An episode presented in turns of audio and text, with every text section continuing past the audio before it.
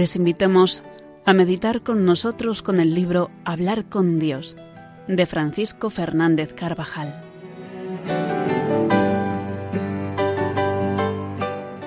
Hoy, día de la Cátedra del Apóstol San Pedro, vamos a reflexionar en torno a esta fiesta.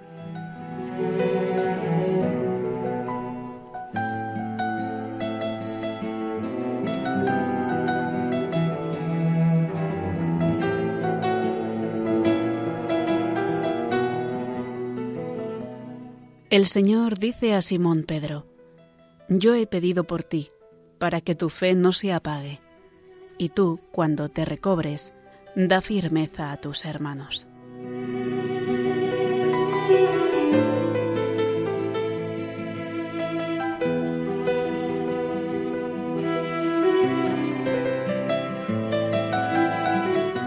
La voz cátedra significa materialmente la silla desde donde enseña el maestro.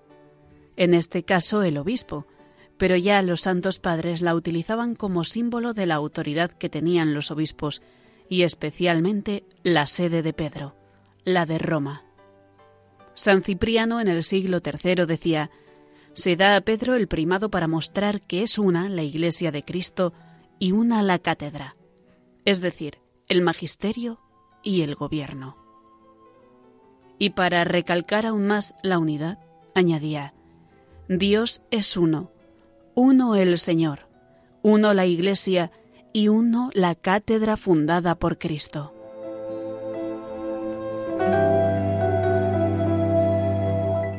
Como símbolo de que Pedro había establecido su sede en Roma, el pueblo romano tenía un gran aprecio, el pueblo romano tenía un gran aprecio a una verdadera cátedra de madera en la que, según una tradición inmemorial, se había sentado el príncipe de los apóstoles. San Damaso en el siglo IV la trasladó al baptisterio del Vaticano, construido por él.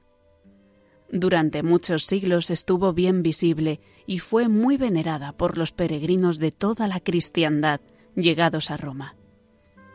Al levantarse la actual Basílica de San Pedro, se creyó conveniente guardar como una reliquia la venerada cátedra.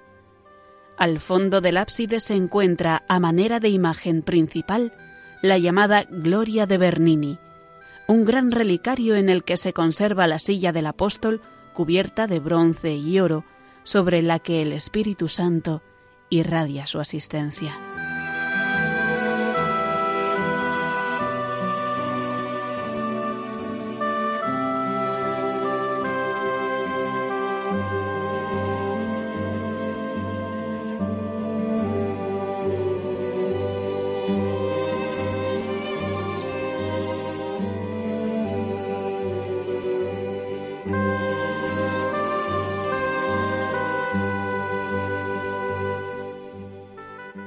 Entre las fiestas que se encuentran en los calendarios anteriores al siglo IV, las primeras de la Iglesia, se cuentan la de hoy, con el título de Natale Petri de Cátedra, es decir, el día de la institución del pontificado de Pedro. Con esta fiesta se quiso realzar y señalar el episcopado del príncipe de los apóstoles, su potestad jerárquica y magisterio en la urbe de Roma y en todo el orbe. Era costumbre antigua conmemorar la consagración de los obispos y la toma de posesión de sus respectivas sedes. Pero estas conmemoraciones se extendían solo a la propia diócesis. Solo a la de Pedro se le dio el nombre de cátedra, y fue la única que se celebró desde los primeros siglos en toda la cristiandad. San Agustín, en un sermón para la fiesta del día, señala, La festividad que hoy celebramos recibió de nuestros antepasados el nombre de cátedra con el que se recuerda que al primero de los apóstoles le fue entregada hoy la cátedra del episcopado. A nosotros nos recuerda una vez más la obediencia y el amor al que hace las veces de Cristo en la tierra.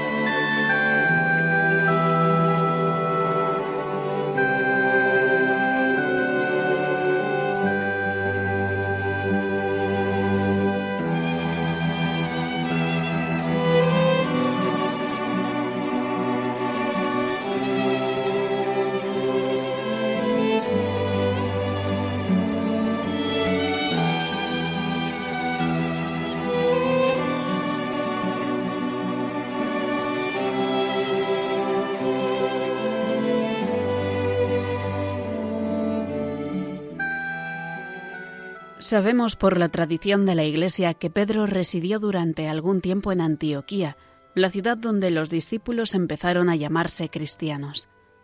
Allí predicó el Evangelio y volvió después a Jerusalén, donde se desató una sangrienta persecución. El rey Herodes, después de haber hecho degollar a Santiago, viendo que esto complacía a los judíos, determinó también prender a Pedro. Liberado por el ministerio de un ángel, abandonó Palestina y se retiró a otro lugar. Los hechos de los apóstoles no nos dicen a dónde marchó, pero por la tradición sabemos que se dirigió a la ciudad eterna. San Jerónimo afirma que Pedro llegó a Roma en el año segundo del Principado de Claudio, que corresponde al año 43 después de Cristo, y permaneció allí por espacio de 25 años hasta su muerte. Algunos suponen un doble viaje a Roma, uno después de marcharse de Jerusalén.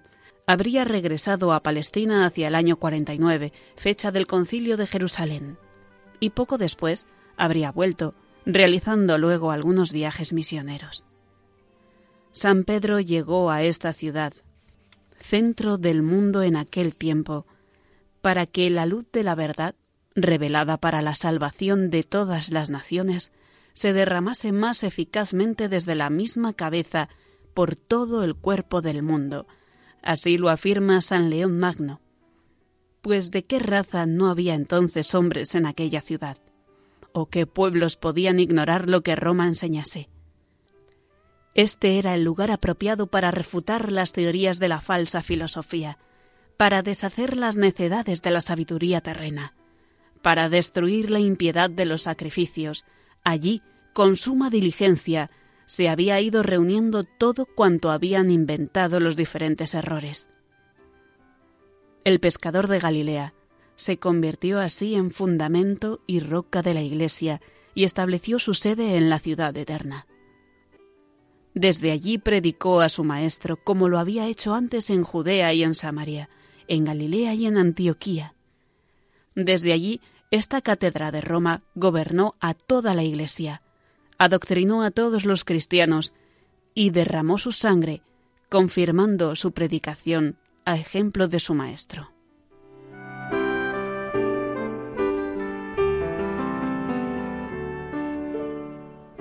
La tumba del príncipe de los apóstoles, situada debajo del altar de la confesión de la Basílica Vaticana, según afirma de manera unánime la tradición, ratificada por los hallazgos arqueológicos, da a entender también de un modo material y visible que Simón Pedro es, por expresa voluntad divina, la roca fuerte, segura e inconmovible, que soporta el edificio de la Iglesia entera a través de los siglos. En su magisterio y en el de sus sucesores resuena infalible la voz de Cristo y por eso está cimentada firmemente nuestra fe.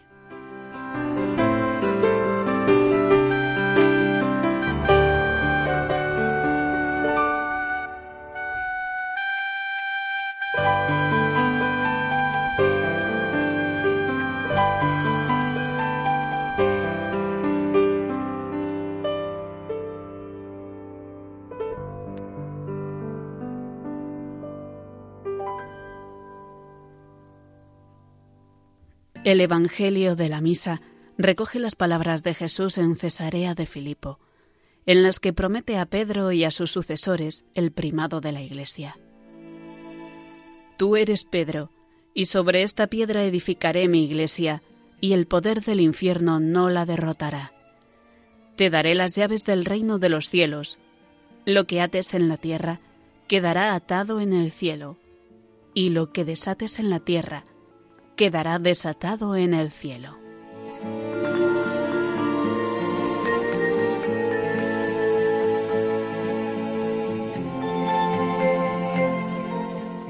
Exclama San Agustín, bendito sea Dios, que ordenó exaltar al apóstol Pedro sobre la Iglesia.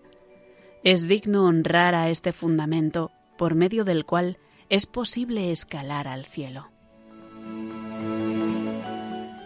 Desde Roma unas veces a través de escritos y otras personalmente o por enviados suyos, consuela, reprende, fortalece en la fe a los cristianos que crecen ya por todas las regiones del Imperio romano.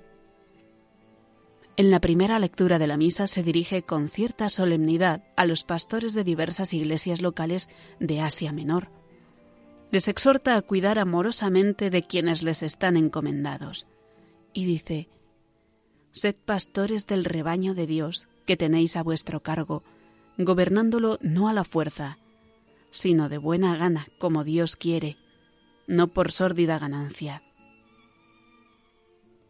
Estas exhortaciones nos recuerdan las de Jesús hablando del buen pastor y las que le dirigió después de su resurrección. Apacienta mis corderos, apacienta mis ovejas.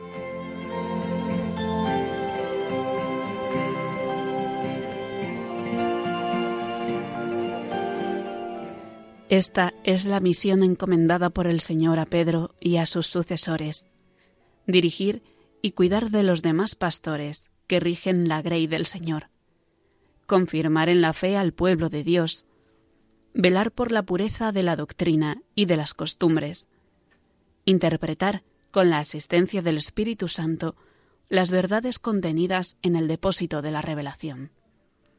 Por lo cual, según escribe en su segunda carta, no cesaré jamás de recordaros estas cosas, por más que las sepáis y estéis firmes en la verdad que ya poseéis, pues considero que es mi deber estimularos con mis exhortaciones, y procuraré que aun después de mi partida podáis recordar estas cosas en todo momento.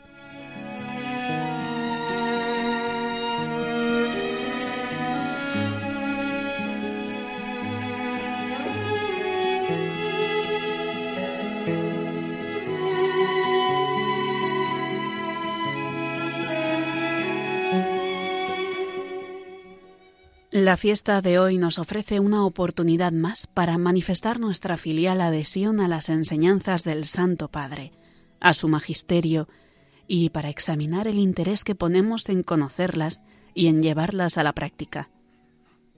El amor al Papa es señal de nuestro amor a Cristo, y este amor y veneración se han de poner de manifiesto en la petición diaria por su persona y por sus intenciones el Señor lo conserve y lo vivifique y le haga feliz en la tierra, y no permita que caiga en manos de sus enemigos. Este amor se ha de señalar aún más en determinados momentos, como cuando realiza un viaje apostólico, en la enfermedad, cuando arrecian los ataques de los enemigos de la Iglesia, cuando por cualquier circunstancia nos encontramos más próximos a su persona católico, apostólico y romano. Me gusta que seas muy romano y que tengas deseos de hacer tu romería, videre petrum, para ver a Pedro.